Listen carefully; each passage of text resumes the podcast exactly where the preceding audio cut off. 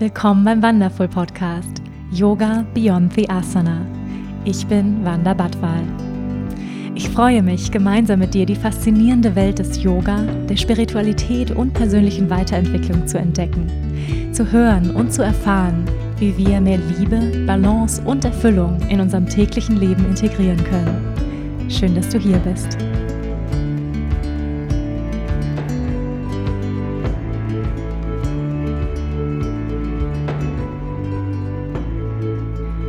Hallo und herzlich willkommen zu einer neuen Folge hier bei Yoga Beyond the Asana, der Wonderful Podcast. Ich freue mich sehr, dass du hier bist.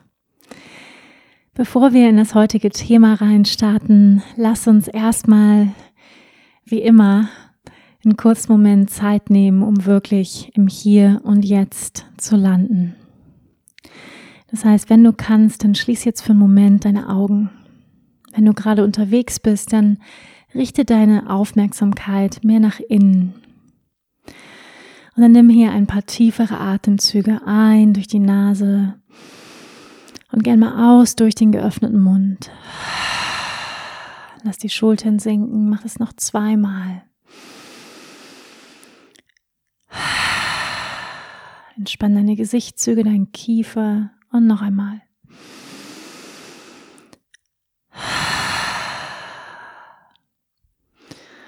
Dann erlaub dir, die Aufmerksamkeit auf deinen Körper zu richten. Atme weiter entspannt ein und aus. Und spür mal rein in deinen Körper. Wie fühlt sich dein Körper heute an? Wo sitzen vielleicht Verspannungen? Vielleicht kannst du den Körper so ein bisschen sanft hin und her bewegen, den so ein bisschen lockern.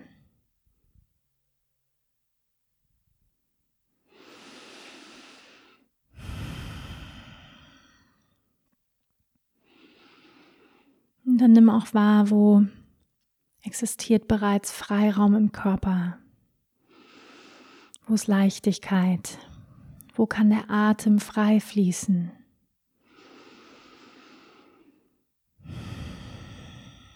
Und nimm direkt ein paar tiefere Atemzüge ein und aus hier. Und erlaub all den Teilen in deinem Körper, die sich noch so ein bisschen angespannt oder blockiert anfühlen, sich zu entspannen.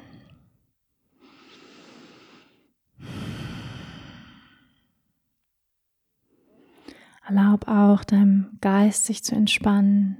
Entspann deine Gedanken. Entspann dein Gehirn.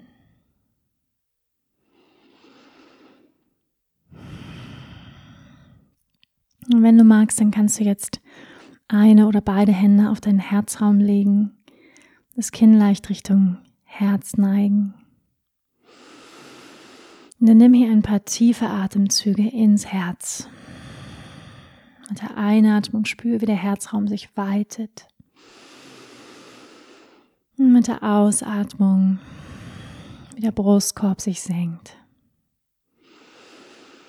Das Herz weitet sich mit der Einatmung und das Herz senkt sich mit der Ausatmung. Und atme hier ganz bewusst noch für ein paar Momente ins Herz. Du kannst auch die Hände wieder entspannen oder hier auf dem Herzraum beibehalten, so wie es sich für dich angenehm anfühlt.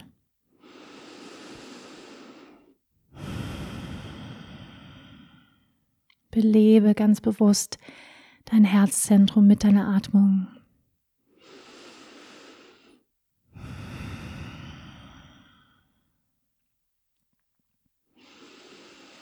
Mit jeder Einatmung lass dein Herz weit werden. Und mit jeder Ausatmung lass das Herz sich entspannen, erlaub dem Herzen weich zu werden.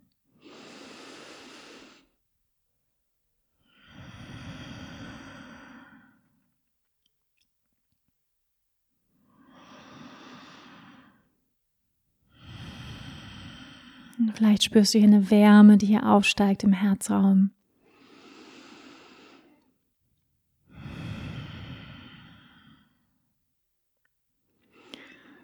Und dann senk dein Kinn leicht zum Herz, schenk deinem Herzen ein Lächeln. Erlaub den Schulterblättern sich zu entspannen.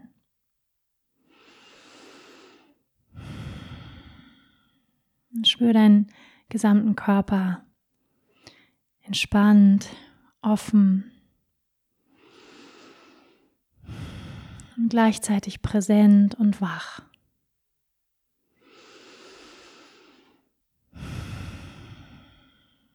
Und dann öffne langsam deine Augen und komm wieder in den Raum zurück. Welcome back. Hm. Ja, ins Herz zu atmen ist so eine einfache und dennoch so kraftvolle Praxis, weil wir doch so viel Zeit im Alltag im Kopf verbringen, in unserem denkenden Geist. Es ist so gut, immer mal wieder das Bewusstsein ins Herz zu lenken, sich zu entspannen, vor allem auch die Schultern, die häufig ganz unbewusst sich anspannen. Und ich hoffe, du spürst diesen Effekt jetzt. Ja, herzlich willkommen zu dieser neuen Folge. Ich freue mich sehr, mit euch hier zu sein. Und auf Wunsch wird diese Folge sich heute um meine Ernährungsweise drehen. Und ich wünsche mir, dass dieser Podcast ja eine Inspiration für dich sein kann, vielleicht auch deine Ernährungsweise nochmal zu überdenken, vielleicht auch eine neue Haltung einzunehmen, vielleicht Dinge zu überdenken, dich inspirieren zu lassen. Und ja, es wird in diesem Podcast darum gehen, ähm, ja, wie ich mich ernähre. Da gab es so die Frage, ernährst du dich streng vegan, Wander? Ernährst du dich ayurvedisch ähm, oder beides? Wie sieht, wie sieht deine Ernährung aus? So ganz grundsätzlich, was ist, was ist deine Haltung? Das waren so Fragen von euch. Ähm, warum ernährst du dich wie? Und darauf möchte ich heute eingehen. Ich werde euch auch noch so ein paar Tipps mit an die Hand geben, vor allem auch was Nahrungsergänzen, Nahrungsergänzungsmittel angeht. Und ähm, ja, nehme euch da einfach jetzt mal mit ähm, in, in meine Sichtweise auch auf, auf Ernährung und wie ich mich ernähre und warum. Ähm, ja, erstmal zu dieser Frage, bist du streng vegan? Nein, das schon mal vorweggeschickt. Ich bin nicht streng vegan. Ich würde sagen, ich bin zu 90 Prozent vegan und zu 10 Prozent vegetarisch. Und ich erkläre euch auch, warum oder ähm, ja, wie mein, wie mein Weg zum 90-prozentigen Veganismus war und ähm, zum oder erstmal zum Vegetarier sein überhaupt.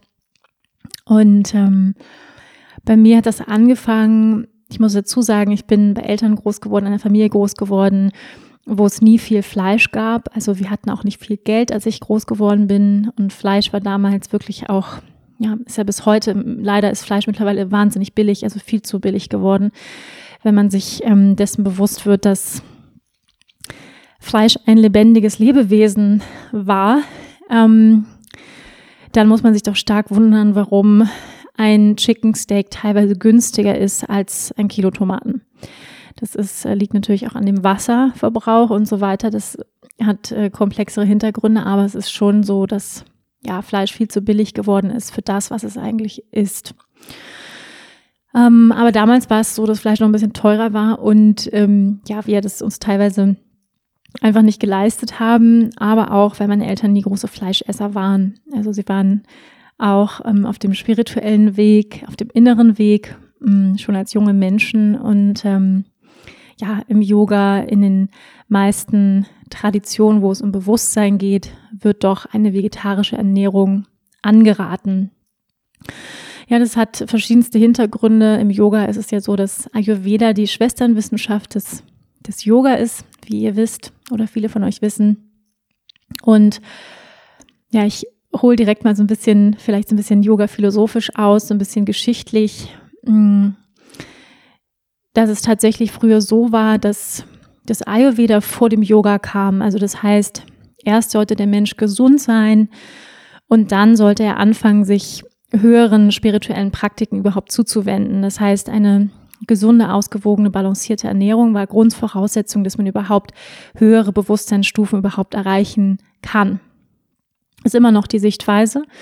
Und früher war es so, dass man wirklich zum ayurvedischen Arzt gegangen ist und wer schon mal beim ayurvedischen Arzt war, der weiß, ayurvedische oder aus der ayurvedischen Heilkunst ist die Sicht auf den Menschen sehr ganzheitlich. Das heißt, der ayurvedische Arzt schaut sich immer an, wie ist die Lebensweise eines Menschen, wie viel schläft er, was isst er, was verdaut er, wie verdaut er, all das. Ähm, und das wirkt sich natürlich auf die geistige, emotionale Gesundheit aus. Und das heißt, ähm, das war sozusagen erstmal Grundvoraussetzung, dass man überhaupt eine, ja, eine gesunde, balancierte und vor allem auch sattwische Ernährungsweise hat, um überhaupt in einen klaren Geist zu gewährleisten. Ja, denn wenn ich mich mit sehr viel tamassischer Ernährung und rajasischer Ernährung ähm, zustopfe, und da erkläre ich das ganz kurz, es sind die drei Gunas, es sind die drei Attribute des Universums. Also Tamas oder eine tamasische Ernährung. Tamas bedeutet Dunkelheit, Schwere. Tamasische Ernährung ist Fast Food. Ähm, alles, was viel Fett, also ungesunde Fette enthält. Ich spreche jetzt nicht von Olivenöl oder von Kokosnussöl, sondern ähm, von ähm, ja, hocherhitztem Pflanzenöl, ähm, chemischen Zusätzen, Zucker, ähm, Konservierungsstoffe, all das, was in Fast Food reichlich Farbstoffe enthalten ist. Ähm, genau, also da ist einfach das ist sehr tamassisch, ähm, sehr viel, also weißer Zucker, Weißmehl, all das macht uns eher schwer, macht uns, ne, falls ihr schon mal bei McDonalds gegessen habt, man hat danach immer so einen Stein im Magen. Ähm, das fühlt sich recht schwer an. Und das heißt, wenn man sich schwer ernährt oder jetzt, sag ich mal, sehr viel Fleisch aus Massentierhaltung isst, dann wirkt sich das natürlich auf unseren Geist aus. Das heißt, ähm, wir haben auch einen schwereren Geist und können weniger klar denken.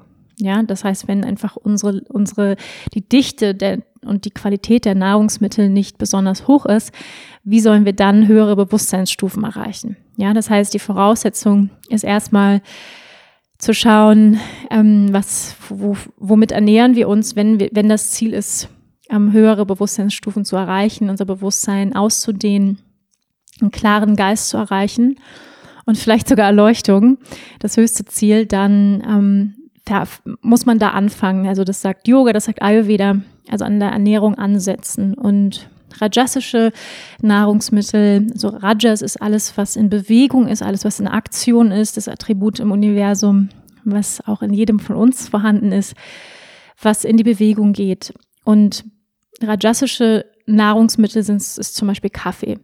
Kaffee bringt uns in die Bewegung, bringt auch den Darm in Bewegung ja, es ist sehr, aber auch sehr erhitzend. Also es fördert Hitze im Körper, auch Säure.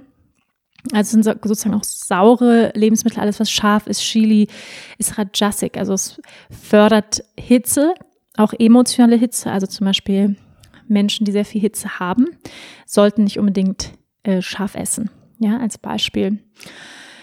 Und ähm, sattwische Ernährung ist Gemüse, frisches Obst, alles, was frisch ist, alles, was biologisch angebaut wurde, was leicht ist. Also Sattva bedeutet Licht, Leichtigkeit, Reinheit. Also das sind die Qualitäten auch unseres Geistes. Also die drei Gunas, die drei Attribute des Universums kommen nicht nur ähm, ja im, im Universum oder in, in jedem, in allem, was wir sehen können. Das sind sozusagen auch der Kreislauf des Lebens kommt es vor, sondern eben auch sind Attribute unseres Geistes. Und wenn wir uns sozusagen frisch annähern mit frischen Lebensmitteln, vor allem pflanzlich, dann haben wir einfach die Möglichkeit, einen klaren Geist zu haben. Ja, deswegen jetzt gerade ist ja Frühling und viele Menschen, vielleicht einige auch von euch, fasten oder beschäftigen sich mit ähm, oder machen eine, ein, Cleansing, eine Reinigungskur, ist eine wunderbare Zeit dafür, und das Reinigen passiert ja nicht nur auf der physischen Ebene, sondern vor allem auch auf der emotionalen und geistigen Ebene, weil sich einfach Giftstoffe im Ayurveda nennen wir das Amma ansammeln. Also durch, durch Emotionen, die wir haben, ja, dass wir frustriert sind, wütend sind, genervt sind. Das sind alles sozusagen Giftstoffe, die sich auch in den Zellen ablagern. Also Körper, Geist können wir ja nicht trennen und die sind eins.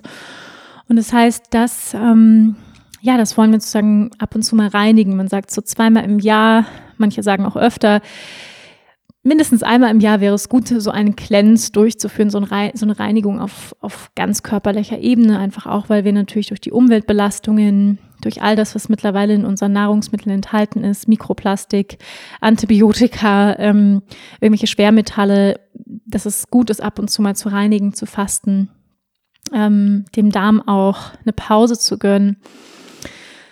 Genau, das so mh, mm, on the side und ja, die Yogis oder auch im Ayurveda ist sozusagen das Ziel, Richtung Sattva, also sich möglichst sattwisch zu ernähren. Ayurvedische Ernährung ist traditionell vegetarisch.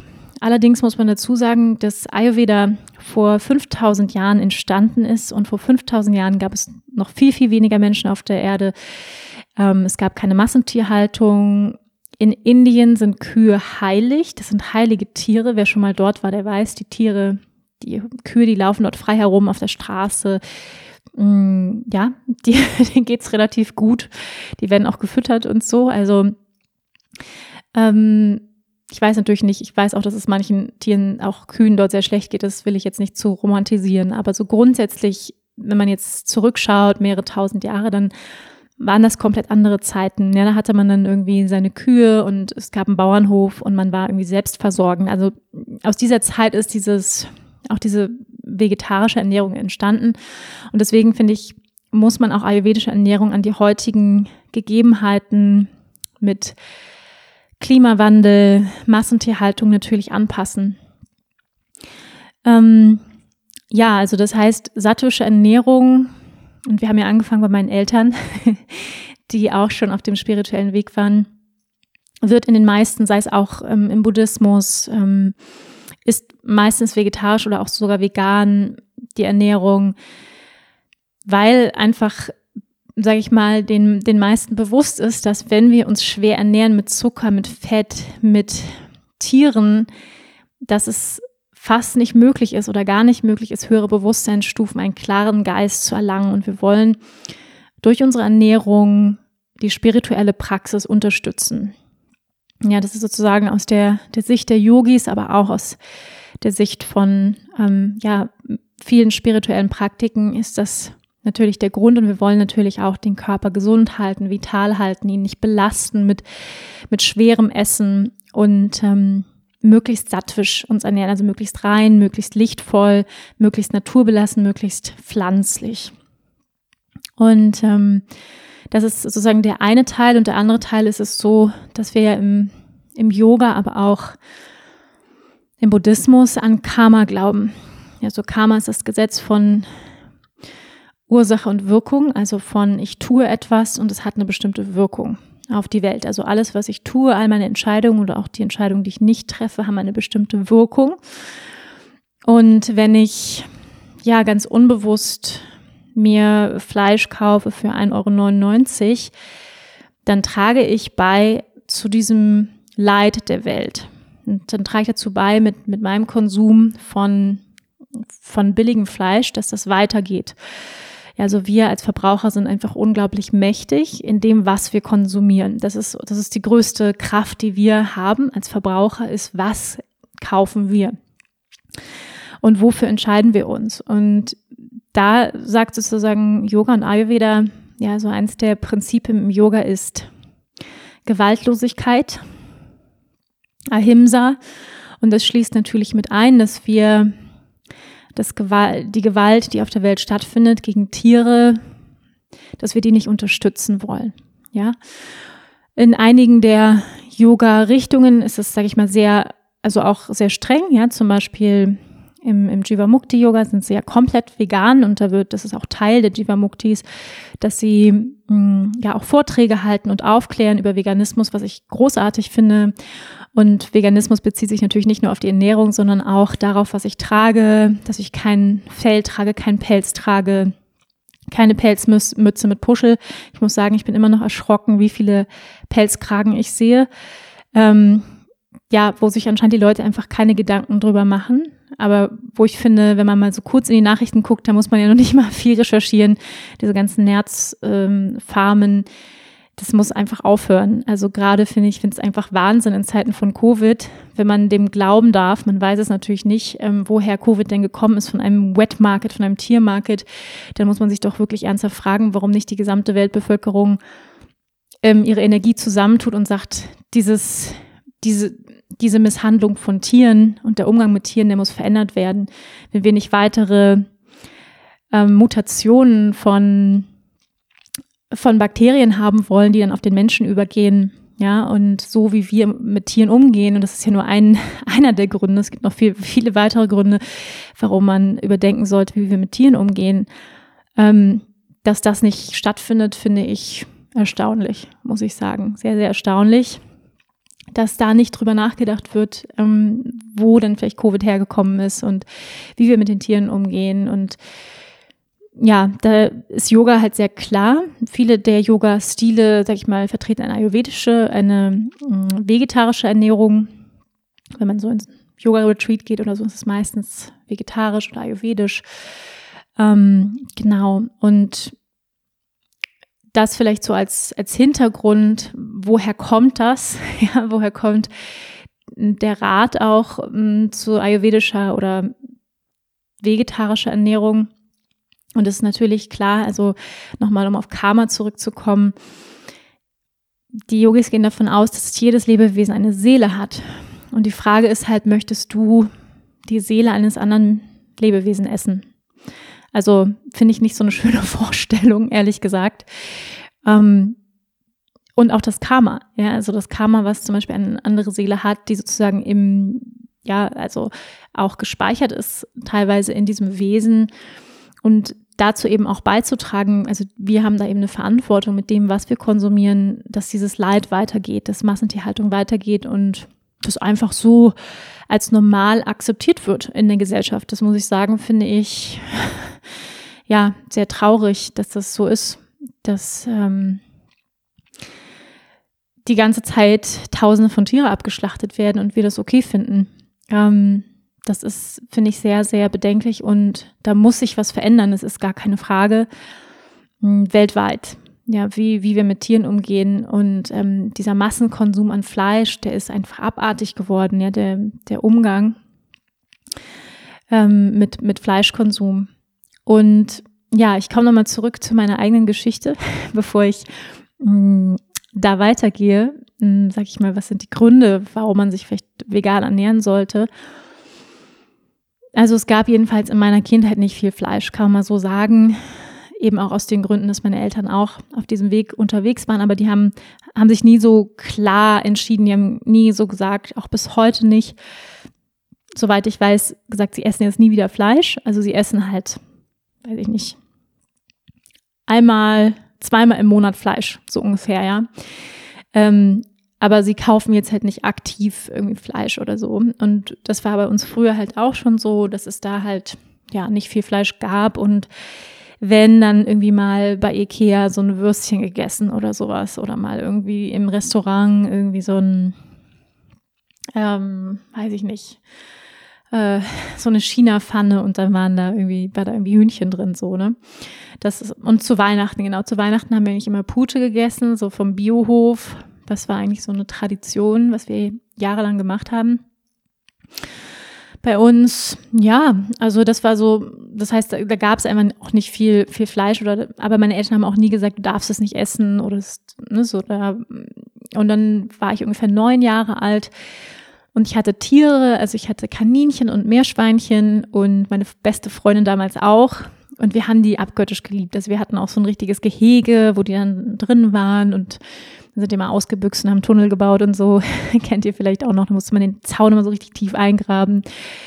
Und wir haben die halt geliebt, also unsere Kaninchen und Meerschweinchen. Und für uns war es dann irgendwann, dann gab es dann BSE, diese große Seuche. Es gab ja schon einige ähm, Seuchen, also die nicht auf Menschen übergegangen sind, aber eben BSE, Schweineseuche. Ähm, und genau, das war dann die Zeit auch von BSE und es war dann auch so die Frage so krass, also was da einfach passiert, ähm, auch damals schon, ja, mit Massentierhaltung und dann eben einfach auch diese ethischen Gründe, wo man als Kind ja noch sehr viel mehr auch mit seinem Herzen verbunden ist, als viele Erwachsene sind. Und mit Mitgefühl. Und für uns war es dann irgendwie total klar auch, ja, wir können unsere Freundin nicht essen. So, das, es gibt da ja so ein ganz süßes Video von so einem Kind, was auch darüber spricht. Und das war für uns dann auch ganz klar. Also wir können unsere Tiere, unsere Freunde nicht essen und werden Vegetarier. Und dann haben wir das so zusammen beschlossen damals. Da waren wir neun Jahre alt. Und das haben wir dann auch weiter so gemacht. Also wir waren dann Vegetarier und standen da auch zu. Mm, ja, man war natürlich meistens damit ziemlich außen vor, aber ich war sowieso Außenseiterin, deswegen war das egal.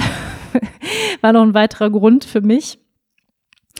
Und ähm, ja, das habe ich dann auch ziemlich so durchgezogen, vegetarisch mich weiter zu ernähren und ja, das Thema Massentierhaltung, Klimawandel, das war noch nicht so groß, sag ich mal, wie heute.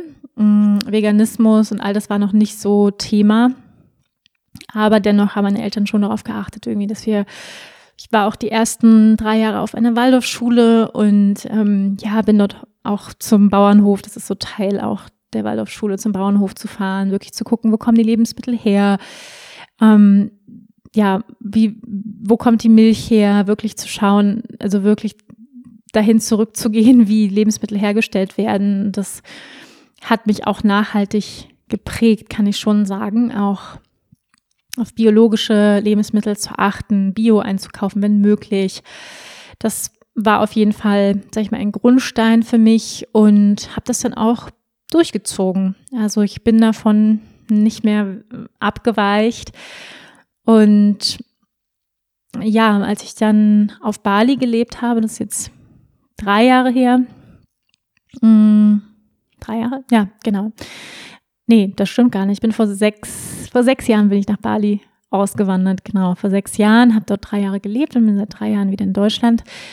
Und da war es so, dass es sehr, sehr leicht war, sich vegan zu ernähren. Also da war es wirklich so, wer schon mal auf Bali war, es ist halt kulinarisch das absolute Paradies, kann man nicht sagen, nicht anders sagen.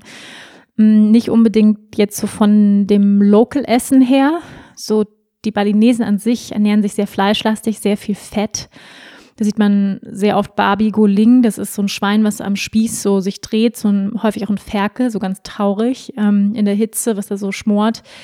Also ja, die essen sehr viel Fleisch und Reis irgendwie, ähm, gar nicht gesund, muss man sagen. Mm, obwohl sie es, glaube ich, eigentlich könnten. Ja, also ich sag mal, in solchen Entwicklungsländern ist es natürlich immer noch so, dass Fleisch auch immer noch ein Prestige ist und steht für Wohlstand.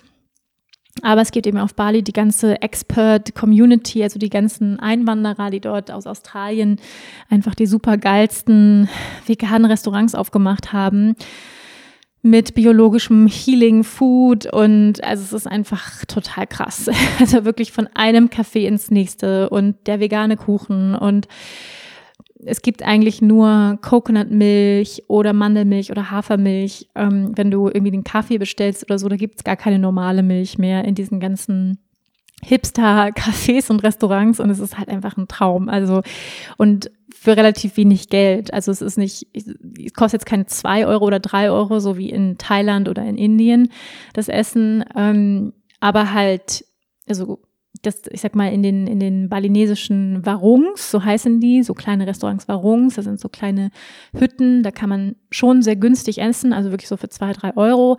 Aber eben in diesen, ich sag mal, eher ähm, Touristen, ähm, touristenattraktiven Restaurants kostet dann ein Gericht halt schon so acht Euro, aber eben eher so die Hälfte von dem, was es hier halt kosten würde, wenn man das Bio machen würde. Und ja, genau. Also das ist so, sag ich mal, zwischen sechs und acht Euro zahlt man halt schon für ein Gericht, aber dafür halt echt immer ein Traum. Also ich habe auch das meiste Geld auf Bali habe ich für Essen ausgegeben.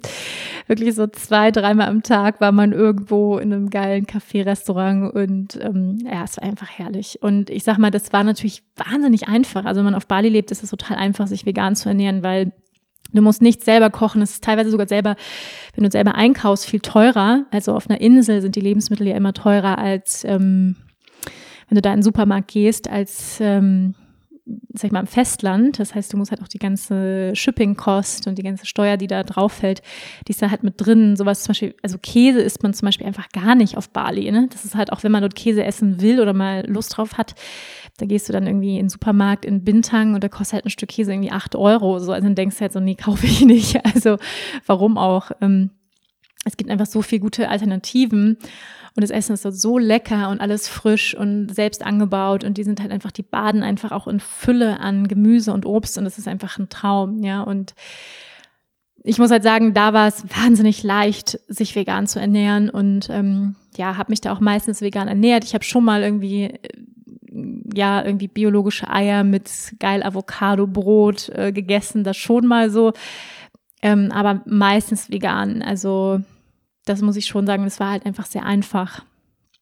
Ähm, ja, und das ist, finde ich, auch auf jeden Fall wichtig, das zu, zu betonen, dass mh, mm, vegane Ernährung natürlich schon auch mit Aufwand verbunden ist. Also jetzt zum Beispiel lebe ich in einem kleinen bayerischen Dorf in Berg ähm, und wir haben hier weit und breit kein einziges Café, geschweige denn Restaurant. Also das ähm, oder äh, geschweige denn vegetarisches Restaurant oder ayurvedisch, das kann man einfach vergessen.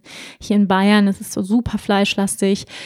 Ähm, ja, und das ist dann einfach wirklich nur die einzige Möglichkeit, dass du selber kochst. Ne? Du musst halt immer alles selber kochen. Und klar, das wäre einfach manchmal schön, einfach. Und das ist es natürlich viel, viel leichter, wenn man jetzt in einer Großstadt wohnt und man hat irgendwie coole äh, geile vegane Cafés, Restaurants um sich herum, da einfach mal to go jetzt was zu holen, das ist natürlich herrlich und ähm, den Luxus habe ich hier halt zum Beispiel jetzt gar nicht. Also muss ich sagen, das ist schon echt, das muss auch geändert werden, ähm, weil das ist, macht es einem natürlich einfach leichter, muss man schon ganz klar sagen, wo man lebt und, und hat man auch eine Möglichkeit, mal, ähm, sag ich mal, sich was zu holen oder sich inspirieren zu lassen durch bestimmte vegane Gerichte um sich herum in Cafés, so, ne?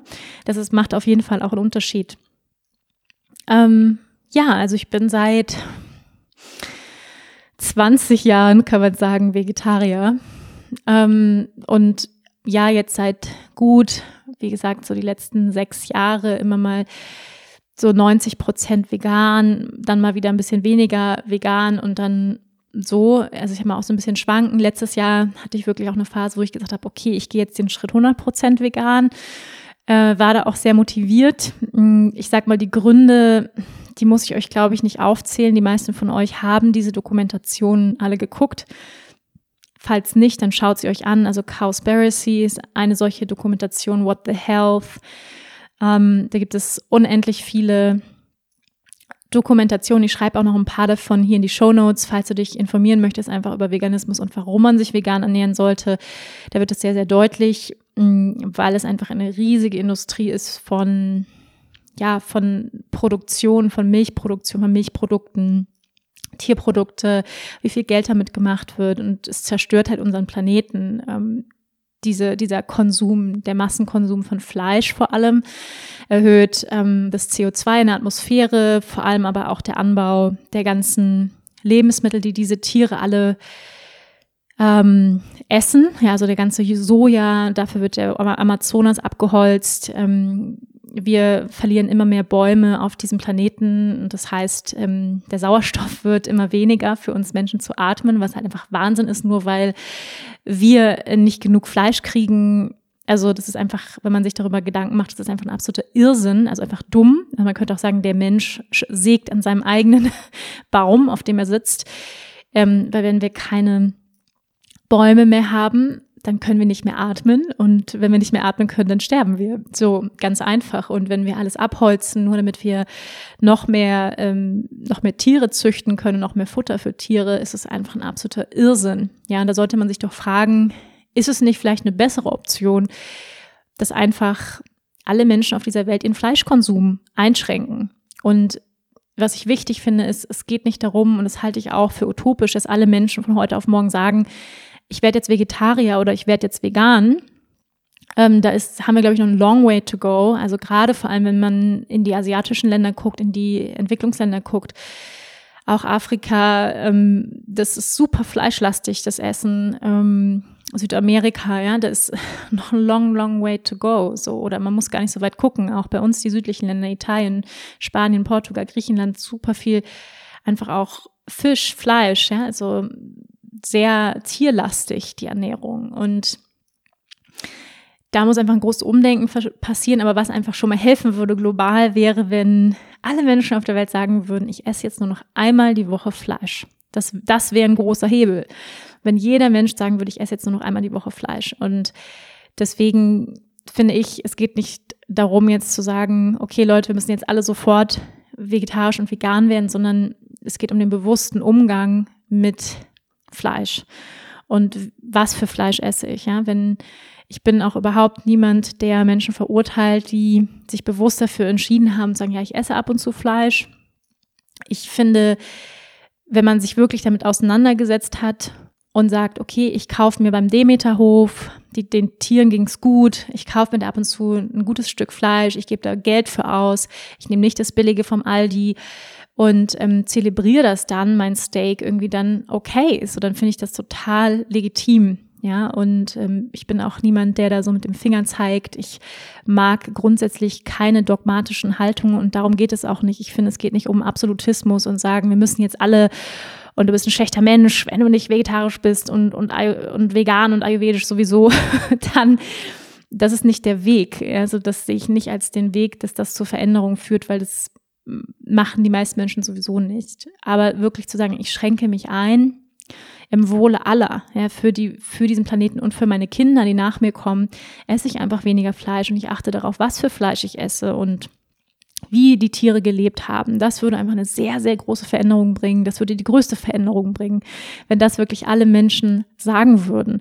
Und es geht hier wirklich nicht um Schwarz-Weiß-Denken, es geht nicht um Absolutismus, weil ähm, ja, das, das, ist ja mal so, das führt bei den meisten Menschen nur zur ablehnender Haltung man sagt, du musst jetzt und wir müssen alle vegetarisch, wir müssen alle vegan sein. Das funktioniert, glaube ich, nicht. Aber den Menschen anzubieten, zu sagen, hey, pass auf, ähm, es wäre toll, ja, so wenn, wenn du das vielleicht ein bisschen einschränken würdest, so. Und wenn das jeder tun würde, dann wäre der Welt schon geholfen. Ja, das das wäre schon großartig. Ähm, ja, also nochmal so zu, zu meiner Geschichte zurück. Hm, wie ist meine Ernährung heute? Sie ist auf jeden Fall 90 Prozent pflanzlich, also sprich vegan. Pflanzlich, Obst, Gemüse, Getreide, Hülsenfrüchte, Nüsse. Hm, was, also, wenn man sich wirklich mal mit Ernährung beschäftigt, dann ist gesunde Ernährung nicht so wahnsinnig schwierig. Also, das finde ich ganz wichtig. Es ist wirklich nicht so schwierig. Ähm, wenig Zucker, wenig prozessierte Lebensmittel, die hochverarbeitet sind. Ja, also schauen, wenig künstliche Lebensmittel zu sich zu nehmen, möglichst naturbelassen, viel trinken, zwei Liter am Tag, warm essen, warme Tees. Ähm, ja, das ist, das ist, sage ich mal, sind so die, die Grundbausteine von gesunder Ernährung. Gemüse, Obst, Getreide, Vollkornprodukte, ausreichend Proteine. Und das ist ja auch so einer dieser, mm, ja, dieser, dieser Aberglauben bei Ernährung, dass vor allem bei veganer Ernährung oder auch vegetarischer Ernährung, dass man zu wenig Proteine bekommt. Und das ist halt einfach, äh, ja, ein totaler Aberglaube, weil wenn man sich wirklich den Proteingehalt anschaut von Erbsen, von Linsen, von Haferflocken, von Hülsenfrüchten, dann kann man darüber sehr, sehr gut sein Proteinhaushalt decken, ohne Fleisch zu essen. Und ich bin seit über 20 Jahren Vegetarierin, seit gut sechs Jahren 90-prozentige Veganerin.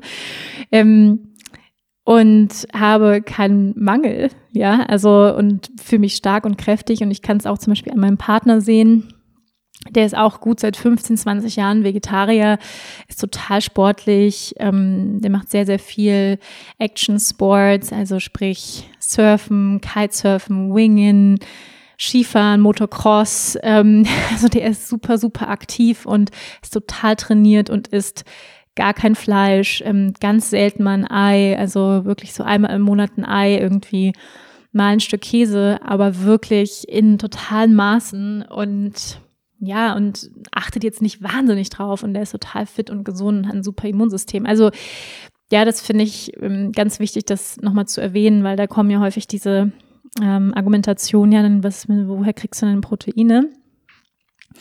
Ja, das ist die Antwort. Hülsenfrüchte, Haferflocken ähm, und sich einfach auch, man muss sich ein bisschen damit auseinandersetzen. Also es ist natürlich so, wenn man ähm, vegan wird, und das finde ich auch wichtig, dass man sich wirklich informiert. Oder auch vegetarisch, dass du wirklich schaust, dass du all die Nährstoffe bekommst. Und das ist etwas, was ich auch ganz, ganz wichtig finde, ähm, dass man, dass ihr wirklich schaut, mh, mm, dass ihr die entsprechenden Nährstoffe bekommt. Ja, also ich habe zum Beispiel, zum Beispiel Vitamin B12 ist etwas, was ich zu lange nicht genommen habe. Das ist ganz wichtig für die Gehirntätigkeit und kann eben dazu führen, dass man später Demenz kriegt, wenn man kein B12 nimmt. Also liebe Vegetarierinnen und Vegetarier und Veganer, Veganerinnen da draußen, nehmt B12, falls ihr es noch nicht tut. Ähm, das kann man als Tropfenform nehmen. D3, äh, Vitamin D3, ganz, ganz wichtig. Ähm, unser, sag ich mal, unser Sonnenvitamin, was für die Stimmung wichtig ist und auch hilft, sozusagen Serotonine ähm, auszuschütten im Gehirn. Also das, was uns sozusagen glücklich macht, das Hormon. Und es ist mittlerweile erwiesen, dass viele der Depressionen einfach auf Vitamin D-Mangel zurückzuführen sind. Also viele der Verstimmungen und gerade auch so im Winter, also das hat mein ayurvedischer Arzt vor, auch schon vor Jahren zu mir gesagt, so, du musst als Vegetarier, Vegetarier und vor allem auch in, ich sag mal, in der nördlichen Hemisphäre lebend immer schauen, dass du Vitamin D3 supplementierst, vor allem im Winter. Also das gilt übrigens nicht nur für Vegetarier und Veganer, sondern ähm, ja auch für Mischköstler, dass sie eben Vitamin D supplementieren Ganz, ganz wichtig. Also es macht wirklich was aus in der Stimmungslage. Ich habe gerade hier äh, mit einem Bekannten gesprochen, der durch eine depressive Phase jetzt gegangen ist und sogar ganz viel in Therapie war und dies und das. Und dann hat er einfach sein Blut checken lassen, hatte einen krassen Vitamin D3-Mangel nimmt Vitamin D3 und seitdem geht's ihm super. Und er meinte, ähm, ich hätte jetzt noch jahrelang weiter Therapie machen können, aber seitdem ich Vitamin D nehme, geht's mir super. Also so einfach ist es manchmal. Ja? Es gibt ganz viele unterschiedliche Arten von Depressionen, deswegen kann man das nicht pauschalisieren. Ganz wichtig, aber ähm, das ist wichtig, ja, für alle von uns. Ähm, Vitamin D. Dann natürlich Eisen, ganz wichtig. Ähm, wirklich auch einfach regelmäßig, ich sag mal, eins, mindestens einmal im Jahr, zweimal im Jahr ein großes Blutbild machen, checken lassen, ja, beim Arzt, beim Hausarzt. Ist wichtig. Wirklich diese Werte, also Eisen testen, ähm, wie schaut's da aus, Magnesium und ähm, ja, einmal wirklich durchchecken lassen, diese ganzen Werte und dann eben entsprechend supplementieren. Aber man kann viele der Supplemente auch, sag ich mal, prophylaktisch nehmen. Ja, man muss dann immer ein bisschen gucken. Manche kann man auch überdosieren manche nicht.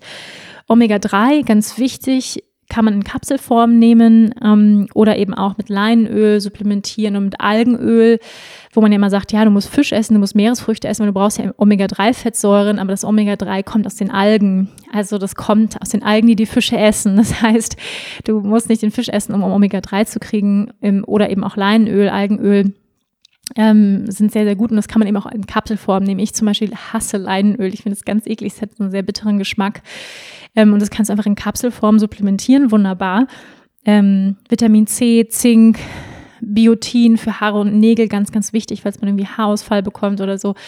Ähm, das sind einfach so Supplemente, die ich jetzt hier mal so aufgezählt habe, die ich persönlich auch nehme. Ich nehme die nicht alle jeden Tag, aber ich wechsle die immer so ein bisschen durch, dass ich jeden zweiten Tag nehme. Und ähm, eine Marke, die ich gerne mag, ähm, die ich nehme, ist InnoNature. Ist eine vegane Marke. Ähm, ja, die auch sich auf Nachhaltigkeit, also sozusagen bemühen, dass sie die Inhaltsstoffe, die Produkte, die Verpackung nachhaltig sind. Also InnoNature kann ich empfehlen. Ich bekomme kein Geld dafür, dass ich das hier nenne. Leider nicht. Ich habe keine Kooperation oder so mit denen. Man, man muss dazu sagen, Nahrungsergänzungsmittel sind wirklich teuer. Also sie sind nicht günstig und nicht billig. Deswegen ist es auch wichtig, vorher einfach mal zu checken, was brauche ich wirklich. Ja, man muss jetzt nicht alles irgendwie kaufen und sagen, ich hau mir da jeden Tag alles rein, wenn man es eigentlich nicht braucht, wenn man sich wirklich ausgewogen ernährt. Und das ist natürlich wichtig, besonders wenn man vegan ist, dass man darauf achtet, wirklich dann auch die Nährstoffe zu bekommen, und deswegen, ja, vegane Ernährung ist aufwendiger. Das kann man nicht anders sagen, außer man lebt in U-Boot oder auf Bali oder in einer coolen Stadt, wo man einige vegane Cafés drumherum hat und, und sich immer irgendwie gut versorgen kann. Dann ähm, ist es vielleicht ein bisschen einfacher. Aber sonst, wenn man, sag ich mal, alles für sich selbst kochen muss, dann muss man schon einfach ein bisschen drauf achten, ja, dass man wirklich die Nährstoffe bekommt, die Proteine bekommt dass es ausgewogen ist, ja, dass, ähm, dass da Eisen drin ist in, in, in den Lebensmitteln und so weiter. Also, dass man da einfach ein bisschen drauf achtet. Aber es ist auch nicht wahnsinnig schwer. Ja, man muss sich halt einfach ein bisschen bemühen ähm, und, und dann klappt das auch. Mm.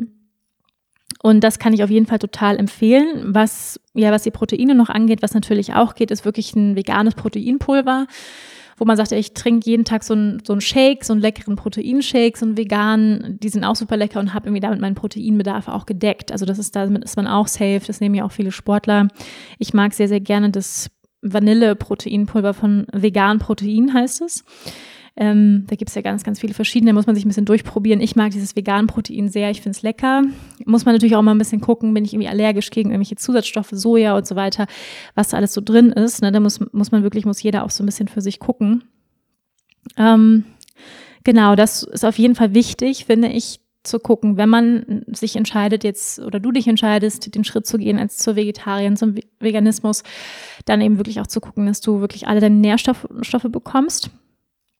Ähm, und ja, nochmal zu dem, zu dem Thema, ich sag mal, Absolutismus oder ähm, nicht dogmatisch zu sein. Ne, es gibt ja oft so, also so, zum Beispiel letztes Jahr wollten wir halt, also gab es so diesen Moment, wo ich gesagt habe, jetzt werde ich 100% vegan und war total motiviert und dann sind wir in dieser kurzen Phase, wo ähm, Covid sich so ein bisschen beruhigt hatte, sind wir nach Norwegen gefahren und nach Schweden. Und ich hatte eine sehr hohe Meinung auch von Norwegen und Schweden, so grundsätzlich als Länder. Die sind ja auch, was so die Bildungspolitik angeht und so sehr weit vorne, was Familien angeht, ähm, die, den, die Unterstützung, die man dort bekommt. Also ich hatte irgendwie so, man hat irgendwie so, ich hatte ein romantisches Bild.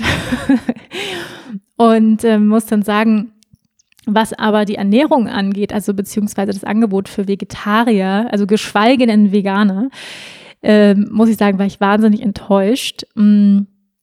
Vor allem im Norwegen ist es, ist, sind die Nahrungsmittel wahnsinnig, also fleischlastig, total fleischlastig. Und es war dann wirklich so, als wir teilweise dann eben gegoogelt haben, hier irgendwie bei TripAdvisor, okay, wo ist jetzt hier das nächste vegane Restaurant oder vegetarisches Café? Und dann sind wir da extra hingefahren, irgendwie kilometerweit mit dem Roller und irgendwie da in die Stadt. Und dann sind wir da hingekommen und dann gab es halt kein einziges belegtes Brötchen irgendwie mit Käse, also geschweige denn Hummus oder Avocado oder so, sondern wirklich, ähm, und das stand trotzdem bei TripAdvisor irgendwie als vegetarisches oder veganes Restaurant drin und es war dann wirklich teilweise so krass. Also es gibt noch nicht mal irgendwie hier eine Käsestulle so. Ähm, also das war wirklich teilweise ähm, enttäuschend und ich war wirklich erstaunt. Ja, selbst in der Stadt irgendwie, wo waren wir? Was? Ich musste gerade mal überlegen, was Kopenhagen? Nee, das ist ja Dänemark. Jetzt weiß ich gerade nicht mehr, ob es war es Oslo. Ich weiß es gerade nicht mehr genau. Wir waren woanders auf jeden Fall. Wir waren irgendwo in einem dieser Städte, wo ich wirklich dachte, so, okay, also hier gibt es bestimmt richtig viele vegane Restaurants, das wird bestimmt cool. Ähm, und es war so schwer, dort irgendwas zu finden, ähm, was vegetarisch äh, oder überhaupt vegan gewesen wäre. Und ähm, ja, an Tankstellen sind wir manchmal angehalten ähm, unterwegs. Also konnte man komplett vergessen. Also wir haben uns dann sehr viel von Zimtbrötchen ernährt. Ähm, so Zimtschnecken, die sind auch lecker, aber ist halt auch irgendwie eklig auf Dauer so, ne? Mal so einen schönen Filterkaffee mit so einer Zimtschnecke, also morgens immer so, hm. Gut, wir haben dann natürlich auch selbst uns manchmal was gemacht, aber manchmal wollte man einfach früh los und dann einfach sich an der Tank was holen. Und das war wirklich schwierig. Und ich finde auch, man muss, also das ist so meine persönliche Meinung, hm, und das ist auch der Grund, für mich funktionieren Dogmen nicht. Also grundsätzlich, das gilt nicht nur für Ernährung, sondern so grundsätzlich im Leben bin ich kein Schwarz-Weiß-Mensch. So mache ich es und jetzt nur noch so. Also so, es gibt ja ähm, ja viele, die dann sehr sehr extrem werden. Ich habe, muss ich sagen, auch total Respekt vor vor Menschen, die sagen, es sind meine Prinzipien, es sind meine Werte. Für mich ist Veganismus ein Wert, das ist eine Lebenseinstellung und das ziehe ich durch, 100 Prozent. In allen Lebenslagen habe ich total Respekt vor. Ich muss einfach sagen, für mich funktioniert es nicht. Mm, und muss auch sagen, dass ich manchmal, also für mich muss Ernährung auch immer noch Spaß machen. Und wenn ich dann zum Beispiel auf Reisen bin, ich möchte auch mal eine Pizza in Italien essen mit Käse so. Also das, das ist so. Ich möchte auch mal eine Pizza essen können oder auch mal ein, Bi ein biologisches Ei. Also wenn ich halt mein Ei esse, dann achte ich immer darauf, dass es frei laufende Hühner sind, dass es das teuerste Ei ist, was ich irgendwie kaufe, dass es Bio-Käse ist. Aber klar, ähm, in einem Restaurant in Italien kann ich nicht darauf achten, woher kommt jetzt der Käse. Ja, das ist, das ist klar. Also und ich sag mal, das bisschen, das, das Karma ziehe ich mir dann auch rein. Also ähm, was es dann vielleicht bedeutet. Aber ich muss auch sagen, für mich muss Ernährung auch immer noch ein bisschen Spaß machen, also ein bisschen die Lebensfreude. Das ist mir wichtig, ähm, da dann manchmal auch eine Ausnahme zu machen oder sagen wir eine andere Situation. Ja, ich bin irgendwie bei Freunden zum Essen eingeladen und ähm, keine Ahnung, jemand hat was gekocht, was wo aber Käse dran ist oder wo irgendwas Vegetarisches dran ist, dann würde ich jetzt nicht sagen, ich esse es nicht, weil da ist, ist mit Käse überbacken der Auflauf. Ja, so, und ich weiß nicht, woher der Käse kommt. Ist der denn auch biologisch? Also, das würde ich zum Beispiel nicht machen, sondern wird dann einfach auch Respekt, was die jetzt für mich gekocht haben, das Essen. Bei Fleisch muss ich sagen, wäre es anders. Also, Fleisch würde ich nicht essen, selbst wenn es mir angeboten worden würden oder, oder würde. Das ist zum Beispiel auch etwas, wo ja, wo zum Beispiel ich und, und mein Partner ähm, auch schon drüber geredet hatten. Also wir hatten noch so eine Situation im Restaurant, wo wir irgendwie beim Asiaten waren und ähm, was bestellt haben und dann kam das Gericht halt mit Ei, obwohl da überhaupt nicht Ei drauf stand. Ja, und ich wollte eigentlich kein Ei. So, isst du es dann oder schmeißt du es weg? Nee, also wir, ich habe es dann gegessen so, ne? Also einfach irgendwie auch aus Respekt dem Essen gegenüber. Bei ihm war es sogar noch krasser, weil dann war Hühnchen in der Suppe, obwohl da gar nicht Hühnchen drauf stand. Und er hat dann gesagt, hey, bevor die jetzt das Essen wegschmeißen, ich esse es jetzt. Also auch Respekt dem Hühnchen gegenüber. Das ist ja eh schon gestorben. Ich habe es zwar nicht bestellt, aber sie haben es mir jetzt gegeben und ich esse es jetzt aus Respekt, ja, dem dem und segne mein Essen und bedanke mich bei dem Hühnchen und esse es dann, ja. Und da finde ich, ähm, ja, das muss jeder für sich entscheiden, wie er in solchen Situationen damit umgeht. Ich muss halt sagen, ich finde, wenn das Essen schon da ist und oder keine Ahnung, du bist bei der Oma zu Kaffee und Kuchen eingeladen und die hat für dich gebacken und da ist jetzt halt ein Ei im Kuchen. Isst du dann den Kuchen nicht? Weil, also, ist halt die Frage, ja. Ich persönlich würde den Kuchen essen, weil einfach auch Respekt dem Lebensmittel gegenüber und meiner Oma gegenüber würde ich dann sagen, okay, ich esse jetzt den Kuchen irgendwie und beharre jetzt nicht auf meinem Veganismus so. Da, da wäre ich zum Beispiel, da bin ich etwas flexibler in meiner Sichtweise und ja, finde es gibt mir mehr Lebensfreude und auch Freiheit zu sagen, ich kann auch flexibel entscheiden. Ja, und deswegen finde ich es ja, bin ich auch nicht so ein Freund von dieser Identifikation, diesem Festhalten an Schwarz-Weiß-Idealen. Da bin ich persönlich einfach nicht so ein Freund von, zu sagen, ich, es ist jetzt nur so und ich esse, esse jetzt oder ich esse jetzt nur noch Rohkost, das ist das Nonplusultra. Ähm, und ich finde, das ist einfach, deswegen auch in diesen ganzen Frauenzeitschriften, da wird ja auch permanent irgendwie eine neue äh, Ernährungsweise angepriesen, die jetzt die allerbeste aller Zeiten sein soll. Also ob es jetzt Keto ist oder komplett Rohkost oder nur noch äh, Steinzeit essen. Ich finde es halt immer ein, ich finde es immer sehr, es ist sehr schwarz-weiß und es ist einfach nicht individuell. Und wenn wir uns anschauen, wie viele, wie individuell wir auch sind, und deswegen liebe ich Ayurveda so sehr, weil Ayurveda ist sehr individuell. Es sagt halt, es gibt unterschiedliche Typen, die brauchen auch unterschiedliche Dinge. Ähm, und da eben einfach ein bisschen individueller auch zu gucken. Man kann zum Beispiel für, als Beispiel für Vata-Menschen ist Rohkosternährung Gift. Ja, einfach Gift, weil Vata-Menschen sind grundsätzlich, denen ist kalt. Und Rohkost ist kalt. Also es ist überhaupt nicht förderlich für Vata-Menschen, sich mit Rohkost zu ernähren. Es ist auch überhaupt nicht, also grundsätzlich sagt Ayurveda, ja, wir haben ja Körpertemperatur von 38 Grad.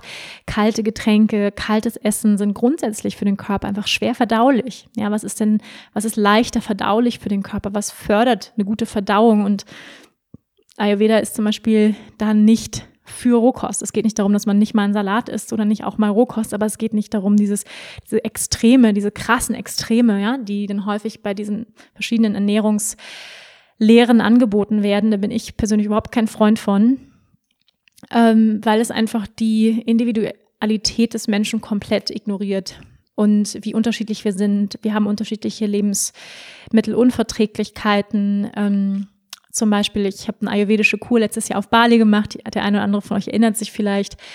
Und da gab es zum Beispiel ein Mädchen, also die ayurvedische Kur, die ist vegetarisch. Man kann sie auf, ähm, auf Anfrage auch vegan bekommen.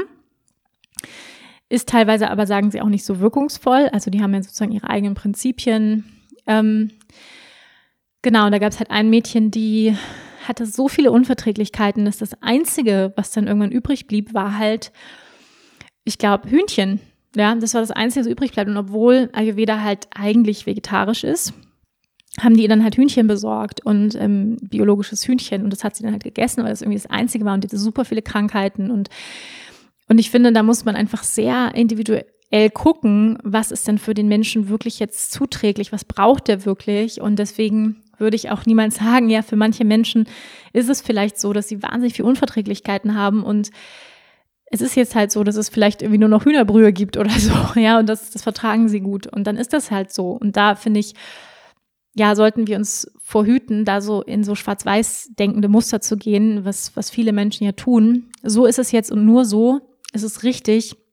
Und ich finde, da muss jeder auch wirklich seinen eigenen Weg finden. Und auch was die Ernährung angeht, selbst wenn wir keine Unverträglichkeiten haben, zu sagen, ich gehe meinen eigenen Weg dahin in meinem Tempo und ich habe einfach für mich persönlich gemerkt, so dieses 100 Prozent, ich bin jetzt vegan, ich darf gar keinen, auf gar keinen Fall mehr einen Kuchen essen, wo ein Ei drin ist und nie wieder ein Käse und das mir so krass zu verbieten und mich da auch so krass einzuschränken, ist, passt im Moment nicht zu mir und meine, meinem Leben. Ja, das habe ich einfach für mich festgestellt und bin da auch total ehrlich mit mir und mache halt das, was für mich möglich ist und gebe mein Bestes. Ja, gebe mein Bestes in dem Rahmen, wie ich mir gerade mein Bestes geben kann.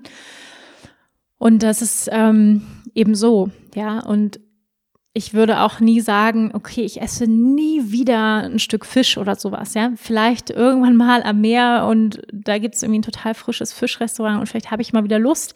Im Moment habe ich keine Lust dazu, aber ich würde mich niemals so einschränken wollen und zu sagen, ich bin so, so fix. Ja, wir Menschen sind lebendige Prozesse und wir dürfen uns verändern und wir dürfen uns auch wir dürfen auch mal Ausnahmen machen. Also ich sehe das etwas, ähm, ja, etwas offener, etwas flexibler und, und liberaler und bin dann nicht ganz so streng. Und wie gesagt, es geht nicht darum, dass wir alle streng mit uns werden. Es geht nicht darum, dass wir alle schwarz-weiß denken und sagen, ich werde 100% vegan oder 100% Vegetarier. Es geht wirklich darum, dass mehr Menschen anfangen, weniger Fleisch zu essen. Das ist der größte Hebel, dass mehr Menschen nur noch einmal die Woche Fleisch essen. Wenn das passieren würde, großartig. Und dafür muss man noch nicht mal sagen, ich bin Vegetarier oder ich bin jetzt vegan oder ich bin überhaupt irgendwas. Ja, diese Identifikation mit einem bestimmten Label, das, das muss nicht sein, ja, sondern einfach nur zu sagen, ich, ich esse wenig Fleisch und ich esse manchmal Fleisch und ähm, und wenn ich Fleisch esse, dann ist es bewusst und dann bemühe ich mich darum, dass es gutes Fleisch ist und dass das Tier gut gelebt hat und dann freue ich mich darauf und dann ehre ich das Fleisch. Und wenn das passieren würde auf der ganzen Welt, dann wäre so viel, würde sich verändern. Das wäre einfach großartig. Das wäre der größte Hebel ähm, für, für unsere Welt. Ja, ihr Lieben, das, ähm, das war es soweit von mir zu meiner Ernährungsweise warum ich mich so ernähre, wie ich mich ernähre, mm, warum ich kein Freund von Schwarz-Weiß-Denken bin. Und ähm, ja, für mich funktioniert das sehr gut und so, so wie es jetzt ist. Und wenn ich zum Beispiel mal wieder auf Bali leben würde oder irgendwo leben würde, wo es, sage ich mal, auch noch ein bisschen einfacher gemacht werden würde für mich, mich noch mehr vegan zu ernähren, würde ich es wahrscheinlich auch machen. Ähm, ja, aber wie gesagt, ab und zu habe ich auch Lust auf ein Stück Käse. Ich habe ab und zu mal Lust, ein Ei zu essen und das erlaube ich mir auch und verurteile mich dafür auch nicht. Ja, das, das ab und zu zu machen. Und wie gesagt, ich finde, es geht viel, viel mehr um einen bewussten Umgang mit Lebensmitteln, wie wir konsumieren, wie wir einkaufen, was wir einkaufen, wie viel wir einkaufen und wenn wirklich auch, oder ne, mit Eiern zum Beispiel, ähm, wirklich zum Beispiel darauf achten, Bio, ihr wisst es ja alle, Bio ist ja nicht gleich Bio ähm, nur weil da Bio draufsteht, können die Hühner trotzdem in super kleinen Käfigen gehalten werden und total gegen jegliches Tierwohl. Und das kann ne, so immer schauen, die, die, wenn du Eier kaufst, die teuersten Eier zu kaufen, wenn du Fleisch kaufst, das teuerste Biofleisch zu kaufen. Also wirklich darauf zu achten, was du kaufst, denn wir als Verbraucher haben so eine große Macht mit dem, was wir konsumieren, wie wir konsumieren. Und das bezieht sich natürlich nicht nur auf Lebensmittel, aber gerade was natürlich den, den Lebensmittelkonsum angeht, haben wir einfach eine große, große Möglichkeit, da Dinge zu verändern. Und ich bin da total, ja, happy auch, dass es immer mehr, also ja, es passiert ja einiges so, das hat ihr bestimmt auch schon gemerkt, wenn man in den Supermarkt geht, ähm, dass selbst Companies wie Rügenwalder Mühle ähm, anfangen, ja, vegane Produkte herzustellen. Und das ist toll. Ich finde es toll, weil es macht den Menschen es einfach einfacher, den Übergang zu finden von ihrer gewohnten Salami zu einem vegan, einer veganen Salami. Und das finde ich toll. Also wenn, wenn das möglich ist und das einfach hilft, ja, diesen, diesen Schritt zu gehen, weniger Fleisch zu essen, dann finde ich es großartig. Und viele dieser Produkte schmecken ja ehrlicherweise gut. Also die veganen Nuggets und so weiter, die sind ja ganz geil. Es gibt ja auch vegane Burger, die sind der Wahnsinn. Also ich liebe vegane Burger, finde ich super. Ähm, da gibt es einfach so viele tolle Alternativprodukte mittlerweile. Und wenn, ja, also wenn das einfach den Menschen hilft, dann freue ich mich wahnsinnig darüber. Oder der Vegetarian Butcher, da gibt's ja jetzt auch so ein Label, das finde ich auch ziemlich cool. Die machen das auch super und haben echt gute Produkte. Also da passiert ganz viel. Und übrigens, das wollte ich auch noch, auch noch euch erzählen, ähm, im Zuge unserer Norwegen-Tour haben wir dann festgestellt, dass mm, ja, Norwegen Schweden tatsächlich, was, was vegane, vegetarische Ernährung angeht, relativ weit in der Liste hinten sind, so also europaweit, ja, oder auch weltweit, ist Deutschland, ich glaube, an Platz drei sogar, ähm, was Veganer und Vegetarier angeht. Und das, ich war so begeistert, als ich das gelesen habe, weil häufig, wir haben ja häufig wir Deutschen haben ja manchmal einen kritischen Blick auf uns, auf uns Deutsche und muss einfach sagen, wow, Deutschland, Respekt, wie cool ist das denn? Also das zeigt einfach, dass wir viele Menschen haben, die bewusst leben, die umdenken, die anders denken, die weiterdenken, die kritisch denken und das finde ich einfach ganz, ganz, ganz toll. Das möchte ich einfach auch nochmal mit euch teilen. Also könnt ihr gerne mal im Internet nachrecherchieren ähm, diese Liste. Also Indien ist, glaube ich, ich weiß nicht, auf Platz eins oder zwei. Bhutan, glaube ich, oder was nicht, Bhutan oder ähm, Burma oder so eins der asiatischen Länder, die ganz am Platz eins sind oder in Indien zwei. Ich weiß nicht mehr genau, irgendwie so. Ähm, in, in Indien leben ja die meisten Vegetarier. Ähm, das wird natürlich auch gemessen auf, ähm, sage ich mal, anhand von Einwohnern. Und Deutschland ist da irgendwie an Platz drei und ich war so, what? Wie krass ist das? Also per an, also prozentual ähm, auf die Einwohner bezogen ist Deutschland ganz weit vorne. Und das ist, finde ich natürlich toll. Also wir haben sozusagen, ne, und da muss man gar nicht so weit fahren. Also nicht nur Norwegen, Schweden sind da weit hinter uns, was äh, vegetarische Ernährung angeht. Und das sagt ja was über ein Land auch, ja. Wie, wie bewusst sind wir dahingehend, was den Umgang mit Tieren angeht, mit, mit Gesundheit, mit Umweltpolitik. Ja, so und ja, gerade auch in den Ländern so rund um uns herum, sei es mehr im Osten oder sei es äh, mehr südlich, Spanien, Italien, Portugal, da ist einfach mal super fleischlastig. Also da ist Veganismus noch ganz, ganz weit weg. Also ich war, ähm, wir waren auch kurz in der Pause, einmal kurz in Portugal und ähm, hatte mich total gefreut, habe da so irgendwo so, so ein veganes Rest, habe da so oft so eine Karte gesehen, vegane Gerichte und ich, juhu, vegane Gerichte und ähm, ja, es war letztendlich irgendwie Ei mit Nudeln. Also da ist noch nicht angekommen, was vegan wirklich bedeutet. Mm, ja, also da sind wir einfach ganz, ganz weit vorne und das ist toll, finde ich. Also da können wir auch stolz auf uns sein und es darf auch noch weiter nach oben gehen. Mm, und natürlich weltweit darf da ganz, ganz viel Umdenken noch passieren und ähm, ja, Bewusstsein im Umgang mit Tieren, im Umgang mit der Umwelt, mit unserem Konsumverhalten, was wir konsumieren, was wir kaufen, wie wir einkaufen, all das, ähm, ja, darf sich auf jeden Fall noch verbessern und, und weiter wachsen und da darf noch viel passieren.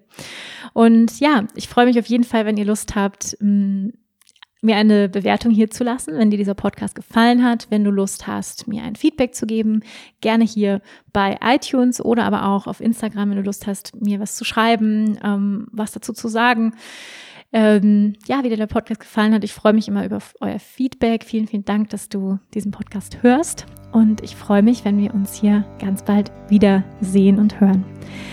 Bis dahin, bleib gesund und Namaste.